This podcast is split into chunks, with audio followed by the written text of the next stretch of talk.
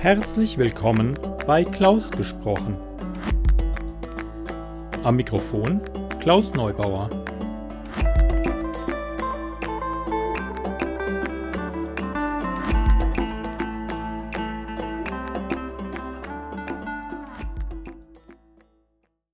Schön, dass ihr meinen Podcast eingeschaltet habt.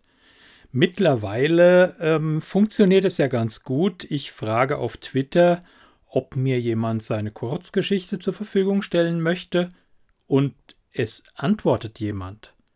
Das war nicht immer so, aber jetzt scheint es langsam in diese Richtung zu laufen. Freut mich sehr. Äh, dieses Mal hat sich auf meine Nachfrage Carola Bach gemeldet und hat mir zwei ihrer Geschichten empfohlen. Ähm, und eine werdet ihr jetzt im Anschluss hören. Vielen Dank, liebe Carola, dass ich deine Geschichte hier verwenden darf. Mehr von Carola Bach könnt ihr lesen auf ihrer Webseite polydora.de oder auf der anderen Seite auf ihrem Blog unter kulturkramkiste.de. Auf Twitter ist sie ebenfalls unter der Bezeichnung Kulturkramkiste zu finden. Selbstverständlich packe ich die Links in die Show Notes. Und jetzt viel Spaß mit der Kurzgeschichte.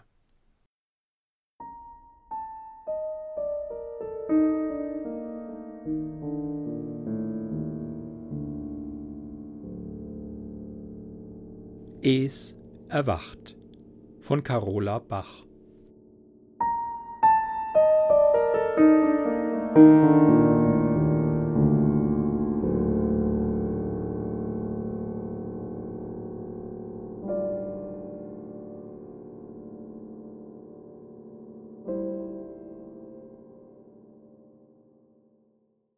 Nichts verlieh diesem kahlen Raum Lebendigkeit. Kein Bild, keine Grünpflanze, nur graue Wände sowie schmutzige Fenster. Und genau so grau wie der Raum war sein Bewohner, ein schon älterer, hagerer Mann mit lichtem Haarkranz, schmaler Adlernase, dessen helle, graue Augen müde über schweren Tränensäcken ins Leere starrten. Er war ein Mann, den andere für ein Genie hielten, aber in Wahrheit war er ein gebrochener Mann, dem sein Leben vergeudet schien. Es war an ihm vorbeigezogen. Sein letztes großes Ziel war unerreichbar in weiter Ferne. Er fühlte, dass die Krankheit ihn langsam auffraß und sein Leben schon bald viel zu früh enden sollte. Das Schlimmste war, dass er seine Forschungsergebnisse niemandem anzuvertrauen vermochte. Er war ein Wissenschaftler, der von Kollegen und Studenten geachtet, ja bewundert wurde, aber nur weil keiner wusste, was er heimlich in seinem Labor trieb und niemand es je erfahren durfte. Für die Experimente, die er hier durchführte, würden ihn diese scheinheiligen Moralisten bloß verachten. Jetzt klappte er das Buch zu, und seine faltige Hand blieb für eine Weile ruhig darauf liegen. Nachdem er den Computer heruntergefahren hatte, verließ er den Raum. Scheppernd fiel die Tür ins Schloss. Das dabei entstehende Geräusch hallte noch lange durch die Flure nach. Dann begab er sich langsam auf den Heimweg. Die schlurfenden Schritte auf dem Gang kündigten einen alten Bekannten an. Guten Tag, Herr Professor, krächzte die gebeugte Gestalt. Guten Tag, Franz. Sind Sie wieder auf Kontrollgang? Adam Steinberger nickte dem alten Wachmann freundlich zu. Die beiden Männer kannten sich seit langer Zeit, seit der Professor hier an der Universität tätig war, seit mindestens dreißig Jahren. Er verließ das Gebäude, seine Schritte lenkten ihn zum Parkplatz, dann stieg er in sein kleines Auto und fuhr los. Es war dunkel, als er zu Hause ankam und Eva ihn bereits erwartete. Seit er sie in seinem Haus hatte, lief sein Haushalt perfekt. Mit Frauen hatte er immer Probleme gehabt. Er hielt sie für schwatzhafte, dumme, unsensible und hysterische Geschöpfe. Diese Weiber mochte er nicht ertragen, sie waren eine Last, Niemand konnte ihm zumuten, seine kostbare Lebenszeit mit einem solchen Wesen zu vergeuden. Jahrelang hatte er allein gelebt, aber jetzt gab es Eva. Nur was war sie? Sie sah aus wie eine gewöhnliche junge Frau, aber es trifft zu, dass der Schein manchmal trügt. Er wusste nicht zu sagen, warum er ihr dieses Geschlecht und Aussehen verliehen hatte, aber sie war ihm perfekt gelungen. Kein Mensch hatte bisher etwas bemerkt. Langsam war Es erwacht, und Es wurde sich seiner Existenz bewusst. Tiefe Dunkelheit lag über dem Labor. Ihm war kalt, und Es fühlte sich allein. Dann erkannte Es, dass Es lebte. Wann war Es sich dieser Tatsache bewusst geworden? Es erinnerte sich an eine Hand, eine faltige Hand, die zu einem Menschen gehörte, doch Es wusste nicht, wessen Hand es war. Es wollte sich bewegen, seine Hand ausstrecken, aber aus einem unerklärlichen Grund konnte Es dies nicht tun. Dann wurde ihm bewusst, dass Es keine Hände hatte. Wieso? Warum hatte Es keine Hände? Alle Menschen hatten doch Hände. Sollte das bedeuten, dass Es kein Mensch war? aber Es fühlte und dachte wie ein Mensch. Es wollte aus diesem Labor heraus, aber eine unsichtbare Begrenzung schien Es an diesen Ort zu bannen. Plötzlich hörte Es Schritte, die auf dem Gang hallten. Jemand kam, schloss die Tür auf und betrat das Labor, und dann sah Es die faltige Hand. Der alte Mann beugte sich über Es, seine Augen erschienen ihm riesig groß. Es bekam Angst und wollte schreien, aber Es hatte keine Stimme und blieb somit stumm. Na, mein Kleines, wie geht es dir denn heute? Die Stimme des Mannes war leise und von einer Sanftheit erfüllt, hinter der sich etwas Dunkles verbarg. Seine Stimme ließ ihm einen Schauer über den Rücken laufen. Es fröstelte in dem Augenblick, als die Stimme des alten Mannes in sein nicht vorhandenes Ohr drang. Wer war dieser Mann? Dann durchbrach ein Klopfen an der Tür das unheimliche kalte Schweigen im Raum. Eine Frau trat ein. Es hatte noch nie einen anderen Menschen als den alten Mann gesehen, und doch wusste es, dass es andere Menschen gab. Es konnte sich genau vorstellen, wie diese Menschen waren, denn Es fühlte sich selbst als Mensch, obwohl Es doch kein Mensch sein konnte. Beim Anblick dieser Frau jedoch stockte ihm der Atem, hätte Es atmen können. Sie war wunderschön, groß, schlank, langes, gelocktes Haar mit rötlichem Schimmer, heller Teint und ein fein geschnittenes Gesicht mit großen rehbraunen Augen. Es konnte sich an dieser Frau nicht satt sehen. Sieh es dir genau an, Eva. Ich habe es für dich geschaffen. Du bist perfekt, aber es wird Zeit, die zweite Phase des Experiments zu starten. Plötzlich hielt er eine Injektionsspritze in der Hand. Es schien ein schnell wirkendes Mittel zu sein. Eva fiel sofort in einen bewusstlosen Zustand. Sie lag bewegungslos auf dem Seziertisch, als der alte Mann zum Skalpell griff. Es konnte dies nicht mehr ertragen. Dieser Mann tat etwas, das falsch war. Es musste dieser Frau helfen. Doch wie? Dann war da diese Kraft in ihm, etwas, das Es bisher nicht kannte. Es dehnte sich, wurde größer, schien überzufließen.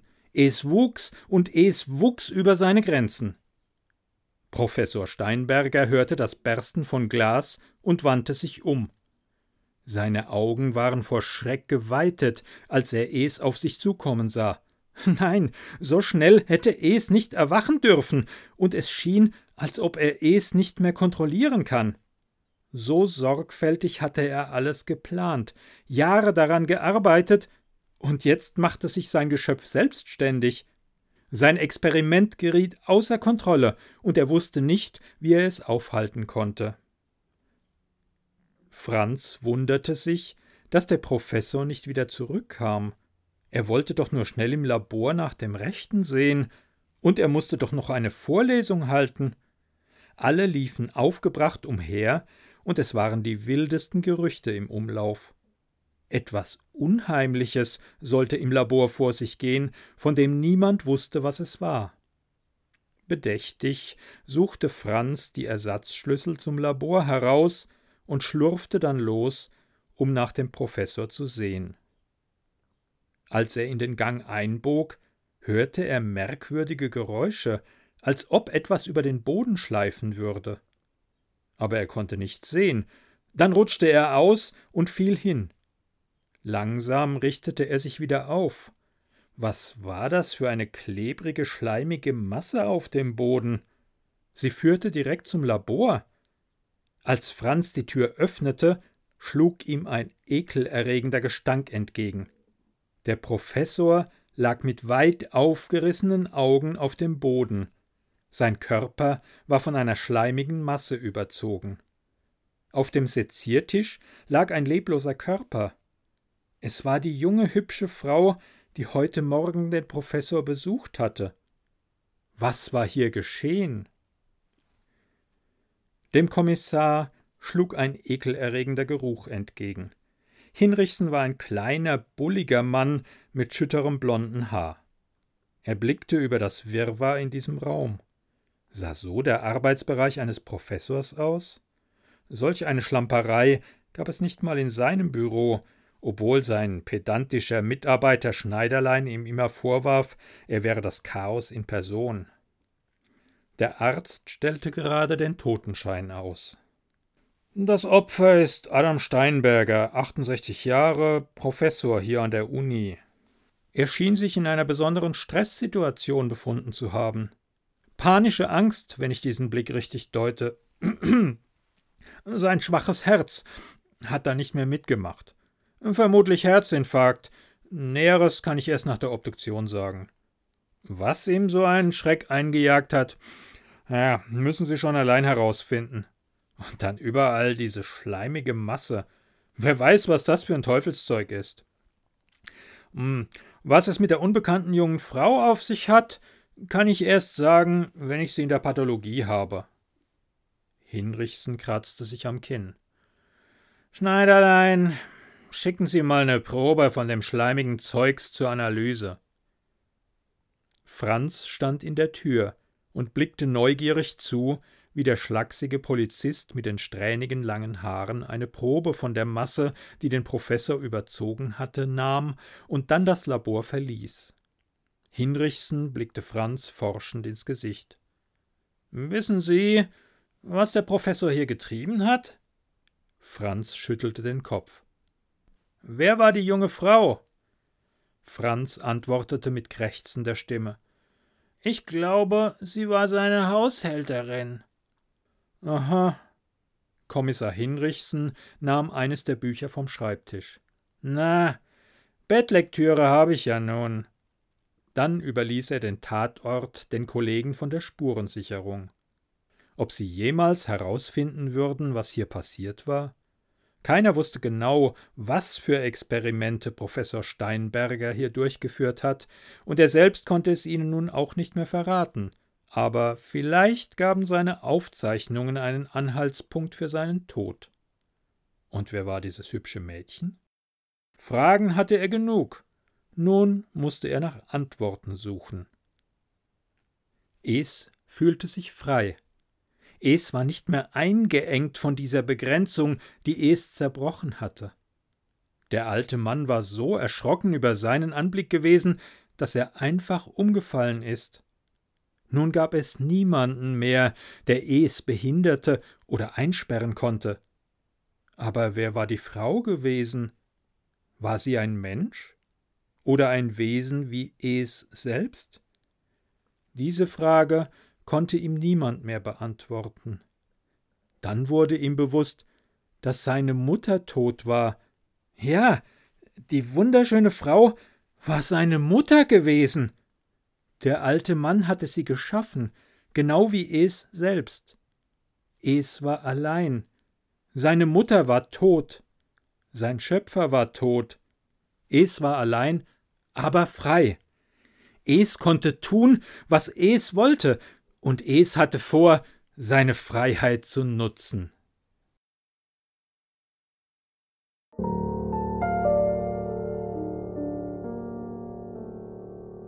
Sie hörten Es erwacht, geschrieben von Carola Bach, gelesen von Klaus Neubauer.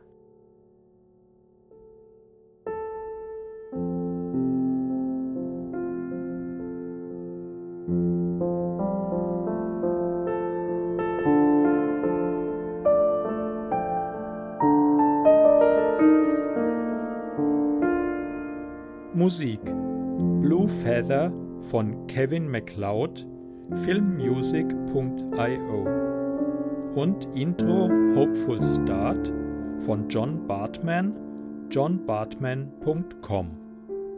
Thank you for the music.